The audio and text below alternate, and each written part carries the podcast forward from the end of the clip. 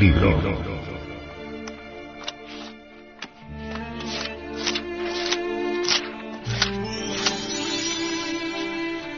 Tratado de Psicología Revolucionaria.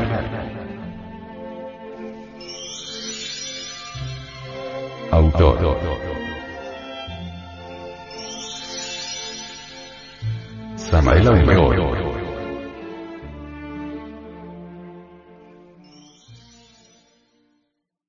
Este libro fue pasado a formato sonoro digital, para facilitar su difusión. Y con el propósito de que así como usted lo recibió, lo pueda hacer llegar a alguien más.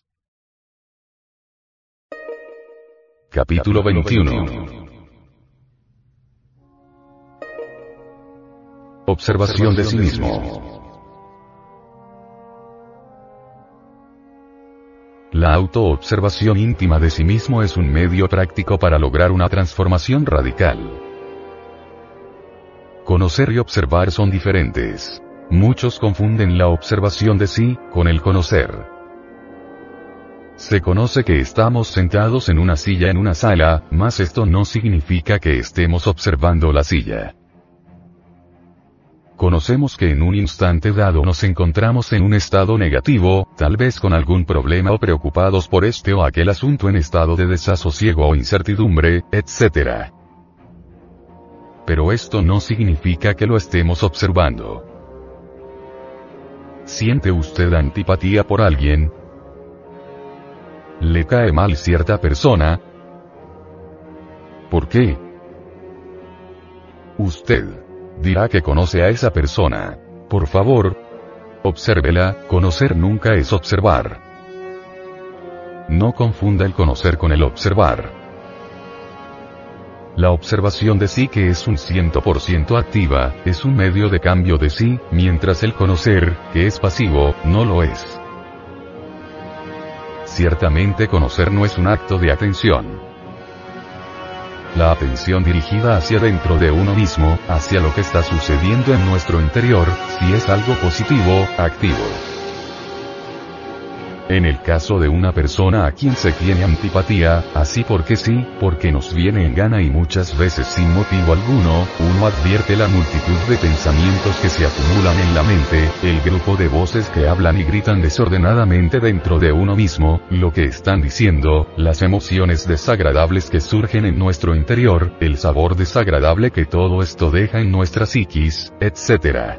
etc. etc. Obviamente en tal estado nos damos cuenta también de que interiormente estamos tratando muy mal a la persona a quien tenemos antipatía. Mas para ver todo esto se necesita incuestionablemente de una atención dirigida intencionalmente hacia dentro de sí mismo. No de una atención pasiva. La atención dinámica proviene realmente del lado observante, mientras los pensamientos y las emociones pertenecen al lado observado. Todo esto nos hace comprender que el conocer es algo completamente pasivo y mecánico, en contraste evidente con la observación de sí que es un acto consciente. No queremos con esto decir que no exista la observación mecánica de sí, más tal tipo de observación nada tiene que ver con la autoobservación psicológica que nos estamos refiriendo. Pensar y observar resultan también muy diferentes. Cualquier sujeto puede darse el lujo de pensar sobre sí mismo todo lo que quiera, pero esto no quiere decir que se esté observando realmente.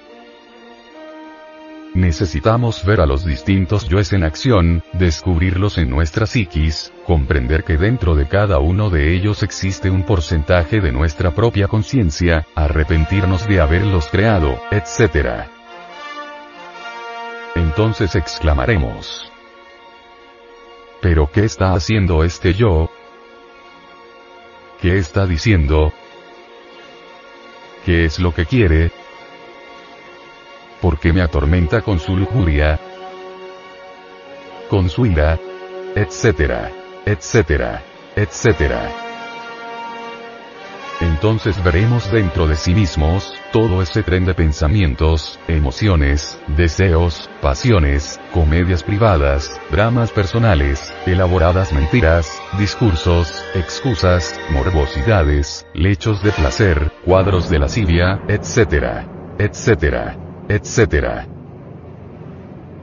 Muchas veces antes de dormirnos en el preciso instante de transición entre vigilia y sueño sentimos dentro de nuestra propia mente distintas voces que hablan entre sí, son los distintos yoes que deben romper en tales momentos toda la conexión con los distintos centros de nuestra máquina orgánica a fin de sumergirse luego en el mundo molecular, en la quinta dimensión.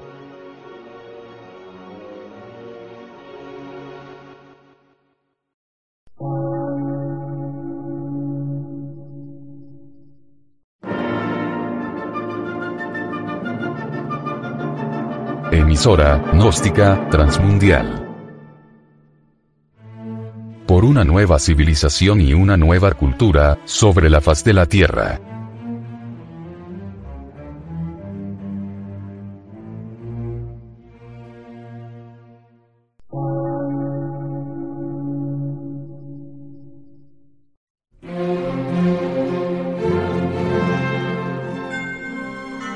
Medio de radiodifusión científico, artístico, místico y filosófico, de la Asociación Colombiana de Centros de Estudios Gnósticos, Antropológicos, Psicológicos y Culturales. A.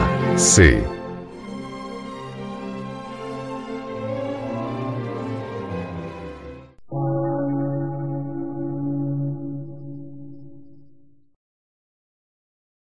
Lectura en movimiento. Difusión sin fronteras.